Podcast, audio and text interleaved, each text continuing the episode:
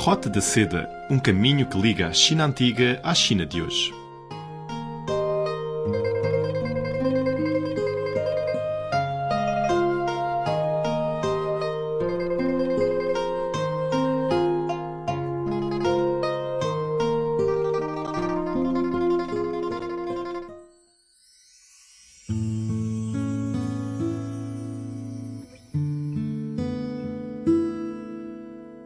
Olá, caros amigos, sejam bem-vindos a mais uma edição da Roda da Seda. Sou Silvia Jin.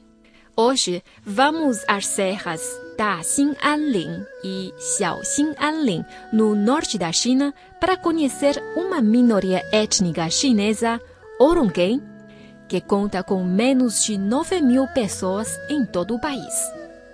E depois vamos ouvir mais uma fábula chinesa com Philippe Hu. Bom, agora vamos partir para nossa viagem.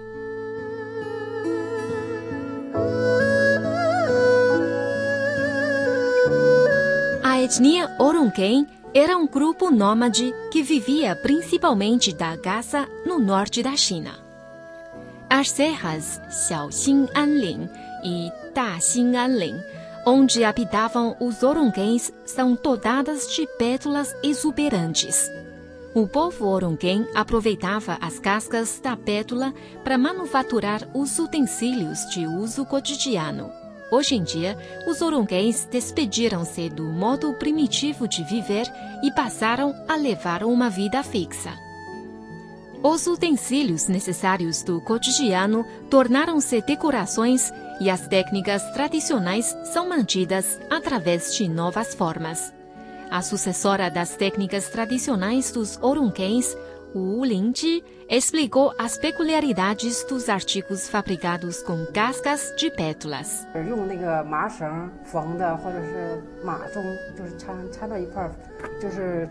Costuramos as cascas de pétula com a corda de lã e a crina de cavalo. Este artigo é bastante ecológico e resistente. Pode durar muito tempo. O artigo feito com casca de pétula era manufaturado e usado frequentemente pelas famílias dos Orunguens, por ser simples de produzir e fácil de encontrar a matéria-prima.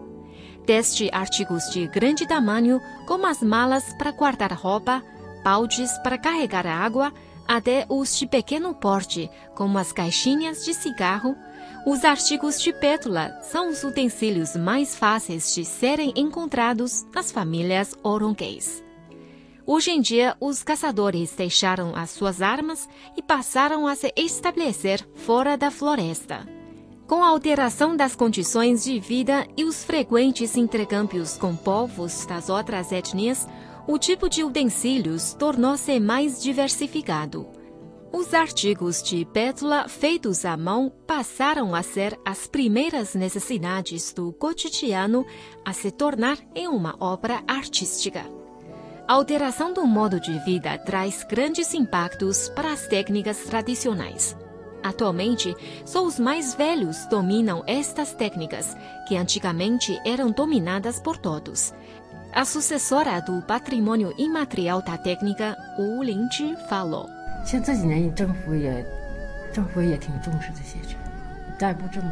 O governo presta muita atenção à proteção e transmissão destas técnicas. Se não tomarmos medidas, vamos acabar por perdê-las. Os orunquens apresentam uma língua falada sem escrita. Por isso, todas as técnicas foram transmitidas oralmente de geração em geração. Com o falecimento das gerações mais velhas, o futuro dos folclores começou a preocupar os orunquens. Cada vez mais caçadores começam a perceber a importância da proteção de suas próprias tradições. Wu Lingzhi disse.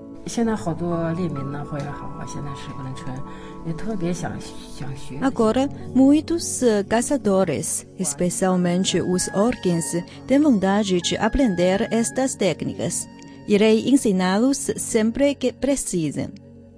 Por uma questão ecológica, é proibido retirar as cascas de pétalas. A falta de matérias-primas impede o desenvolvimento das tradicionais técnicas a produção do chapéu de cabeça de corça, considerado como o símbolo dos orunquens, enfrenta uma maior restrição. O chapéu possui três funcionalidades: resistência ao frio, camuflagem e decoração. Antigamente, a corça era o principal animal de caça dos orunguês. Hoje em dia, este animal é protegido. É raro adquirir o seu couro e o preço custa uma fortuna o Lindy contou que na produção a corça é substituída pelo carneiro. A sucessora dependia da técnica para ganhar a vida e agora pensa mais em transmiti-la.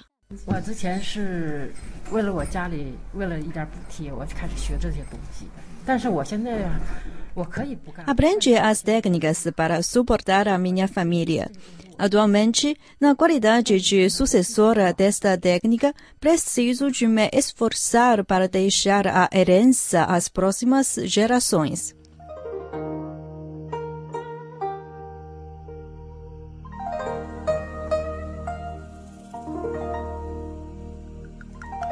A canção que estamos ouvindo se chama A Alda Serra Xin Anlin. É uma música folclórica da minoria étnica Orunquen, que faz parte das 56 etnias da China. As letras descrevem o perfil corajoso do povo Orunquen, que costumava habitar nas florestas, onde nunca faltavam animais selvagens para as suas caças. Hoje em dia, o modo de vida dos orunquens mudou bastante e a nova geração de caçadores pretende manter os traços dos seus ancestrais com novas formas para transmitir as tradições e culturas da sua etnia.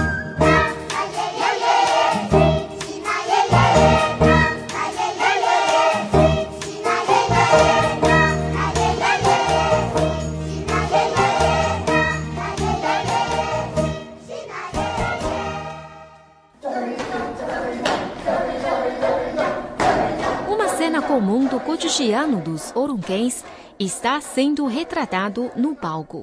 Cerca de 20 orunquens vestidos de couro de corça dançam e cantam para expressar a alegria da vitória. A coreografia apresentada é a mais representativa dos orunquens, que se chama Dança de Luda contra o Urso. Os caçadores orunquens regressaram a casa e toda a tribo está celebrando, dançando ao redor da fogueira.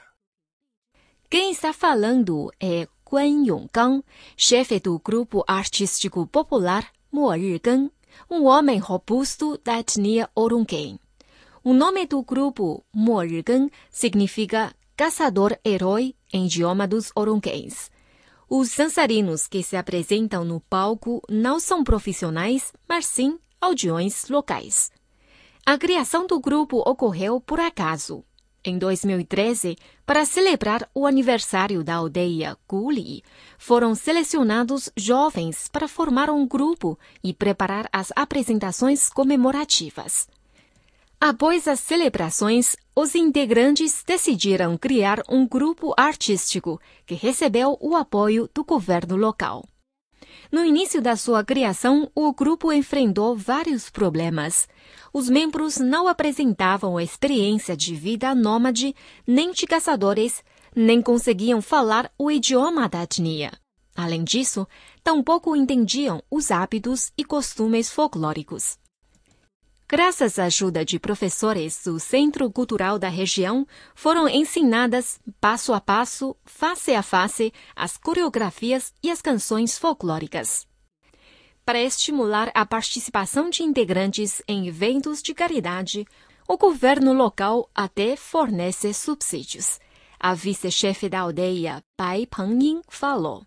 在服装、在道具， Damos apoio financeiro ao grupo na nossa compra e produção de vestuário e acessórios. Se precisarem de fabricar artigos de couro e casca de pétula, proporcionamos as matérias. Influenciados pelo grupo artístico, as crianças da aldeia Kuli sabem cantar em idioma de Orunguém. Com uma população de apenas 8.659 pessoas em todo o país, os Orunquens possuem poucos grupos artísticos que se apresentam no palco. Falando do seu próximo projeto, Guan Yonggang revelou que pretende ampliar o grupo e criar novos programas. Além disso, ele tem ainda uma meta ambiciosa.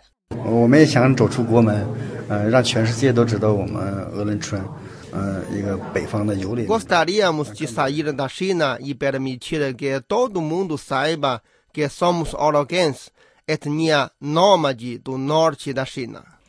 Eis o grupo artístico Mo Rigan, vindo da aldeia Guli, do interior da serra Daxing Anlin, na Mongólia Interior, que fica a mais de 1.800 quilômetros de Beijing. Os seus 27 integrantes amadores aproveitam o tempo livre para ensaiar e não recebem salários. No caminho de transmissão da cultura tradicional dos Orunquens, os caçadores heróis estão partindo novamente.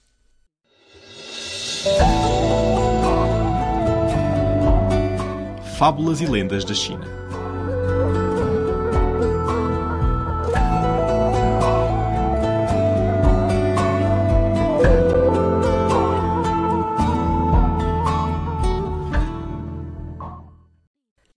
Grande ganso selvagem e o caçador.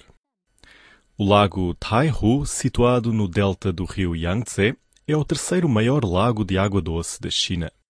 Seu rico ecossistema e as excelentes condições climáticas atraíram bandos e bandos de gansos selvagens. Esta ave migratória durante o dia se reúne em grandes grupos para procurar alimento no lago, enquanto à noite volta para a terra de junco para descansar. Apanhar peixes no lago não trazia perigo algum a estes astutos e ágeis animais. Com o passar do tempo, o anoitecer ficou mais ameaçador com os caçadores à espreita. Certo dia, o bando acabou adormecendo e caiu numa grande emboscada. Depois desse lamentável evento, os gansos decidiram mudar diariamente o sítio de repouso e se aninhar nos juncos mais ocultos. As aves também começaram a fazer um revezamento de vigia para proteger o grupo. Desta forma, os outros podiam dormir tranquilamente. No início, a estratégia funcionou muito bem. Mal os caçadores se aproximavam, eram identificados pela ave em guarda, que logo gritava estridentemente, acordando todo o bando que fugia imediatamente. Pouco a pouco, os caçadores desvendaram o esquema dos gansos e pensaram em uma solução. Eles acenderam primeiramente uma tocha, vibraram-na ao ar de longe, fingindo que iriam atacá-los. A ave em vigia percebeu o sinal de perigo e não pensou duas vezes em acordar todo o bando. No mesmo instante, os caçadores apagaram a tocha e prepararam uma grande tocaia. Os gansos recém-despertos procuravam o inimigo por todos os lados. Ao perceberem que não havia nada suspeito ao redor, pensaram que a ave guardiã havia se enganado e voltaram a dormir no mesmo lugar. Passado um tempo, os caçadores emboscados voltaram a forjar um novo ataque, causando outro alarme falso. Quando as aves se deram conta, viram que mais uma vez o guardião falhou. Quanto mais eram enganados, mais os gansos ficavam desacreditados e baixaram a guarda. Aborrecidos, o bando começou a bicar a pobre ave, que, segundo eles, estava perturbando o sono de todos por nada. Quando os gansos caíram finalmente no sono, os caçadores voltaram a acender a tocha e se aproximaram sorrateiramente do grupo. A guardiã sentiu o fogo indo rumo à sua direção, mas duvidou do que viu, e o castigo fez com que não se atrevesse a precipitar em vão novamente. Enquanto hesitava, todo o grupo foi cercado e acabou por ser capturado. Nenhum deles conseguiu escapar. Agora vem a moral da história. Quando alguém tem uma opinião diferente, não se deve oprimi-lo simplesmente ou tentar de vingar. É preciso analisar os fatos e analisar com cautela. Senão, perderá a oportunidade de corrigir um erro e de prevenir grandes catástrofes. Bom, caros amigos, o programa Roda da Seda fica hoje por aqui. Muito obrigada pela sua sintonia. Voltaremos na próxima semana com muito mais novidades para vocês.